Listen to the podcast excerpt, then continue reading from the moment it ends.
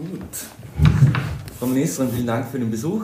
Ich freue mich hier. sehr, hier zu sein im Ländle. Man liegt im Studio in, in, in, einem anderen Raum, wo wir sonst eigentlich nicht sitzen.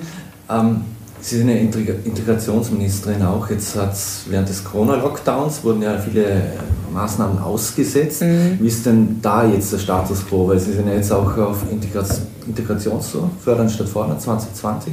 Worum ja. geht es da ganz genau? Ja, also Sie haben es eh schon gesagt, natürlich die Corona-Zeit war für die Integration auch herausfordernd, weil wenn die Kommunikation, die Interaktion eingeschränkt ist, dann passiert ja auch keine Integration. Mhm. Und natürlich äh, auf der einen Seite äh, wir unsere Kursmaßnahmen zurückfahren müssen, also eingestellt, unsere Integrationsberatungen, die Wertekurse, die Deutschkurse, all das hat nicht stattgefunden. Und dann, ähm, was natürlich auch für viele Kinder mit nicht deutscher Umgangssprache, mit Deutschförderbedarf sehr schwierig. Jene Kinder, die in den Deutschklassen sind, haben jetzt auch zu Hause äh, wenig Deutsch geübt, weil sie oft aus Kindern, aus Familien stammen, äh, mit, mit Migrationshintergrund, wo oft auch nicht Deutsch gesprochen wird und deshalb war es uns so wichtig, dass wir jene Kinder jetzt auch in der Sommerschule, mhm. äh, jene Kinder aus Deutschklassen in der Sommerschule jetzt wieder Deutsch nachholen und dass wir jetzt Ende August zwei Wochen mit den Kindern wieder intensiv Deutsch lernen. Und Vorarlberg ist hier on top, wenn ich so sagen darf, weil in Vorarlberg und Tirol haben wir die höchsten Anmeldezahlen für die Deutschförderungen im Sommer und für diese Sommerschulen. Und das finde ich ganz großartig, weil da sieht man, wie viel Motivation da ist und dass alle auch wieder bestmöglich nachholen wollen. Mhm. Warum sind Ihnen die Deutschklassen so wichtig? Es wird ja nicht unbedingt nur positiv gesehen. Es gibt ja auch Kritiker, die sagen, äh, man soll nicht alle in eine Klasse stecken, sondern Kinder sollen von den Kindern lernen. Ähm, warum ist Ihnen das so wichtig? Ich glaube, die Praxis hat hier die theoretischen Debatten einfach überholt. Also wir haben beispielsweise in Wien ähm, Regionen, wo über 70 Prozent der Kinder in den Schulen nicht deutsche Umgangssprache haben. Da werden dann 12, 13, 14 verschiedene Umgangssprachen gesprochen. Ja, das ist klar, dass man hier zuerst einmal als gemeinsame Basis Deutsch braucht, bevor man dann in andere Unterrichtsgegenstände in Mathematik oder Geschichte eintaucht. Also das haben wir insbesondere auch in der Flüchtlingskrise 2015, 16 gesehen, wo so viele neue Kinder mit Migrationshintergrund in unsere Schulen gekommen sind, dass es das Wichtigste ist, zuerst Deutsch und wenn man ganz gut Deutsch kann, dann andere Unterrichtsgegenstände und die Zahlen nach einem Jahr Deutschklassen geben uns ja auch recht. Also es zeigt sich, äh, dass über 80 Prozent der Kinder, die in Deutschklassen sind, dann nach einem Jahr auch in den normalen, in die normale Klasse, in die Regelklasse einsteigen können die meisten noch mit Deutschförderung nebenbei, mhm. aber trotzdem das System ist durchlässig. Äh, Sie haben gesagt, ich habe es nachgelesen, dass sich durch die Mehrsprachigkeit äh, auch Parallelgesellschaften vor allem an Schulen bilden. Ist das eine Sache, die eher auf den urbanen Raum sich konzentriert, also auch vor allem Wien und größere Städte, oder ist das, äh, bemerkt man das flächendeckend aus Ihrer Erfahrung? Ich habe gesagt, Mehrsprachigkeit ist eine Bereicherung, aber wenn Deutsch nicht gut gesprochen wird, dann ist es eine Hürde. Und ja, wir haben äh, Regionen, insbesondere in den Ballungszentren, wo wir natürlich die Herausforderung haben, dass die unterschiedlichen Herkunftscommunities sehr stark auch in ihren Communities bleiben. Und das ist nicht gut für die Integration. Es ist das Wichtigste, dass man rausgeht, dass man interagiert. Das kann man nur, wenn man gut Deutsch spricht. Arbeitsmarktintegration ist wichtig, Deutsch sprechen ist wichtig. Und das Dritte, was besonders wichtig ist, ist, dass man sich mit unseren österreichischen Werten auseinandersetzt, mit unseren Traditionen, mit unserer Kultur und dass man dementsprechend auch diese mit Leben erfüllt, selbst wenn man in Österreich lebt. Haben das in diversen Communities festmachen? Also wenn ich daran denke, in den 90er Jahren, als die Flüchtlinge aus dem ehemaligen Jugoslawien kamen, die haben sich ja sehr gut integriert oder viele sehr gut. Äh, wie sieht es aus mit Flüchtlingen aus dem Nahen Osten? Wie sieht es aus mit Flüchtlingen oder mit Menschen aus der Türkei? Kann man das an Einzelnen festmachen? Muss man das oder muss man es einfach im, im Ganzen sehen? Grundsätzlich haben wir mit jeder Herkunftsregion unterschiedliche Integrationsherausforderungen. Beispielsweise ähm, mit jenen Personen, die aus Afghanistan gekommen sind, haben wir insbesondere im Bildungsbereich äh, große Aufgaben, weil äh, ein Viertel der Afghanen, die in Österreich leben, waren in Afghanistan noch nie in einer Schule. Also überhaupt noch nie. Das muss man natürlich äh, mit jenen Menschen arbeiten und ihnen zeigen, wie ein österreichisches Bildungssystem überhaupt funktioniert.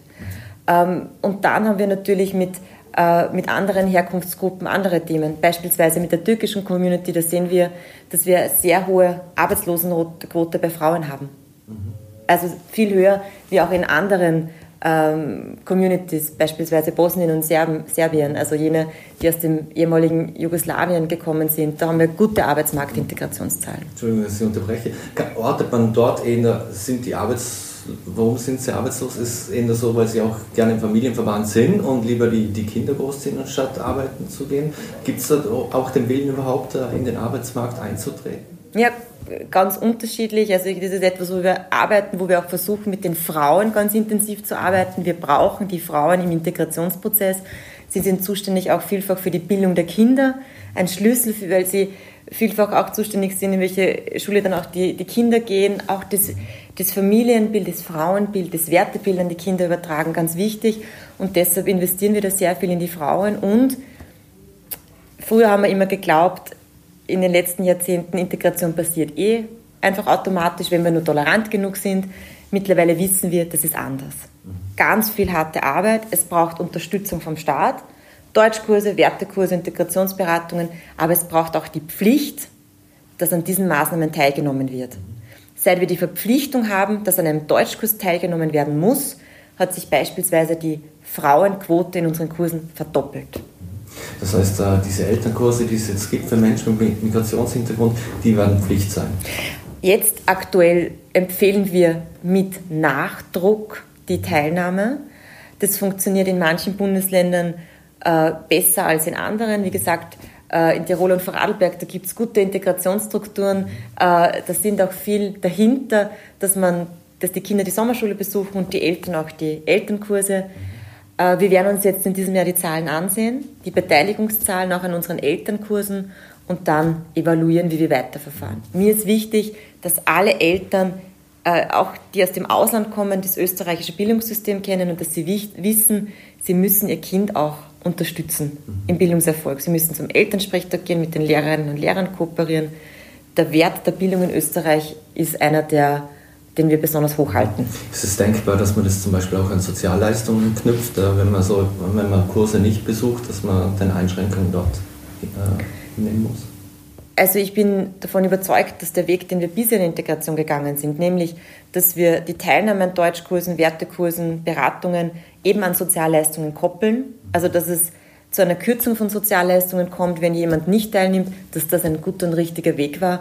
Auch ein Weg, der in der Integration weiterbringt und diesen Weg möchte ich grundsätzlich weiterdenken. Mhm. Weil wir bei der Schule waren, äh, ist es geplant, dass es einen Ethikunterricht für, für jene gibt, äh, die, die nicht den Religionsunterricht besuchen. Warum kein Ethikunterricht für alle? Wäre das nicht förderlich oder bereichernd für alle? Also ich finde, wir haben in Österreich ein gutes Modell, was die Zusammenarbeit von Religion und Staat betrifft, ein kooperatives Religionsmodell, wenn man so will, im Vergleich zu anderen Ländern wie Frankreich, wo es eine ganz äh, auch strikte Trennung gibt und eine Verbannung der Religion aus dem öffentlichen Raum. Das möchte ich für Österreich nicht. Ich glaube, wir haben auch eine andere Tradition und Kultur und das funktioniert gut. Also ich möchte auf jeden Fall festhalten im Religionsunterricht in den Schulen. Das haben wir auch mit dem Koalitionspartner so vereinbart. Und der Religionsunterricht muss auch ein Ort sein, wo über Ethik gesprochen wird, über Werte, auch über interreligiösen Dialog. Und für all jene Kinder, die das im Religionsunterricht nicht tun, für jene soll es ihm dann einen Ethikunterricht geben. Abschließende Frage noch. Wir haben aktuell eine große Rassismusdebatte in Vorarlberg, eine große, wo es eine Biologe geht, dass, ein, dass einen Moor zeigt.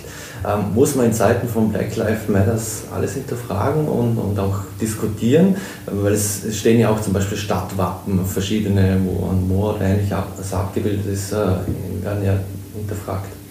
Also ich verstehe die Debatte und das Unternehmen nimmt die Debatte ja auch ernst und hat jetzt auch einen äh, Markenstrukturierungsprozess eingeleitet.